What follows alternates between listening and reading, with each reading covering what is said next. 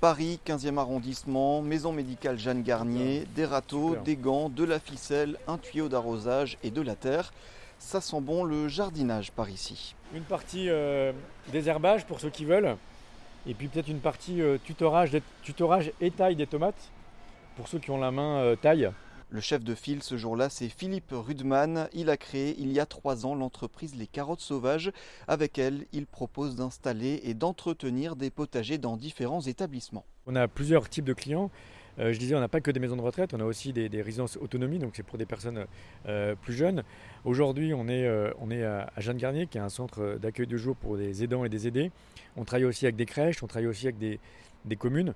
Donc on a euh, plusieurs euh, typologies de clients. Mais notre, notre cible principale, c'est quand même le public euh, fragile. Euh, concrètement, comment ça se passe? On fait trois choses. La première chose, c'est qu'on crée un potager, soit en pleine terre, soit dans des bacs à hauteur pour faciliter la mobilité. La deuxième chose, c'est d'animer des ateliers, donc à la fois euh, pédagogiques et thérapeutiques. On a plein de thématiques, on pourra euh, zoomer là-dessus après. Et puis la troisième partie, c'est l'entretien.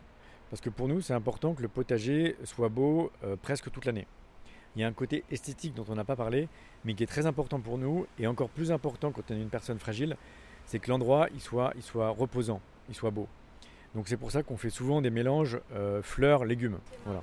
Avec ces espaces de verdure et de partage, il souhaite recréer du lien entre les personnes accueillies, briser la solitude et les stimuler. Autour de ces potagers, il cherche à inclure les résidents, les familles et le personnel des établissements, notamment au travers d'ateliers pédagogiques et bien sûr de la pratique du jardinage. Dis donc, mais c'est le basilic ça? Oui, c'est le basilic, il est super beau.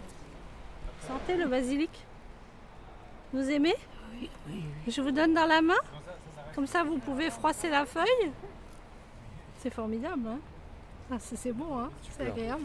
Les établissements qui accueillent ces ateliers constatent que ces moments autour des plantes ont de vrais bienfaits thérapeutiques chez les personnes accueillies. Ce jour-là, Mariam, psychomotricienne à la maison médicale Jeanne Garnier, est présente. D'un point de vue moteur, effectivement, euh, ça permet vraiment de prévenir les, les risques de chute, etc.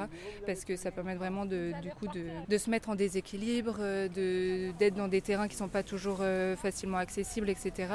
Donc euh, ça permet de rendre les personnes plus aguerries sur euh, les, voilà, ce qui les entoure, etc. Et du coup d'être plus attentives après même, ça paraît idiot, mais dans la rue, chez soi, etc. Parce qu'on a pris justement l'habitude euh, dans le jardin de, de faire attention aux plantes, à pas marcher dessus. euh, voilà, donc c'est une bonne chose d'un point de vue, notamment pour les personnes âgées, prévention de chute et, et maintien de l'autonomie.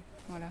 L'objectif des carottes sauvages est également de faire revenir la nature en ville et de permettre aux participants d'en apprendre un maximum sur le jardinage et les principes respectueux de l'environnement. Bah, la permaculture, c'est vraiment au cœur du, projet. hein. Euh, moi, je me suis formé au, Bec et Loin en quittant la, ba- la banque. Après, j'étais aussi à l'école du Breuil. Et voilà, on essaie de transmettre ça, effectivement. Voilà, il y, a- plein de choses qui sont simples à faire, comme euh, là, le désherbage qu'on est en train de faire. Et ben, tout ce qu'on a mis là dans le grand sac, au lieu de le mettre à la poubelle, on va le mettre en paillage, par exemple. Ou euh, ça va nous permettre de- bah, de- d'essayer de retenir au maximum l'humidité, parce qu'il fait très chaud en ce moment. Ou sinon, euh, au pire, si- s'il y a un compost, on pourrait le mettre dans le compost. Mais vraiment, la dernière option, c'est de le mettre à la poubelle. D'ailleurs, on on va pas le faire. Mais voilà. Et donc ça aussi, c'est une technique un peu simple de comment on utilise la matière qu'on a sur place. Donc là, ce que vous êtes en train de, de- de ramasser, après, vous allez le mettre en, en paillage, c'est ça? Voilà, c'est ça. C'est une option, ouais. On va mettre ça en paillage, euh, voilà. Autour des plantes qui ont besoin de garder euh, de, de l'eau. Donc peut-être qu'on va pouvoir mettre ça en paillage autour des tomates qui sont derrière nous. C'est une option facile. Une aventure humaine forte. Philippe, ancien banquier, le répète, il n'est pas prêt de retourner dans un bureau après avoir vu tous ces sourires autour du jardin.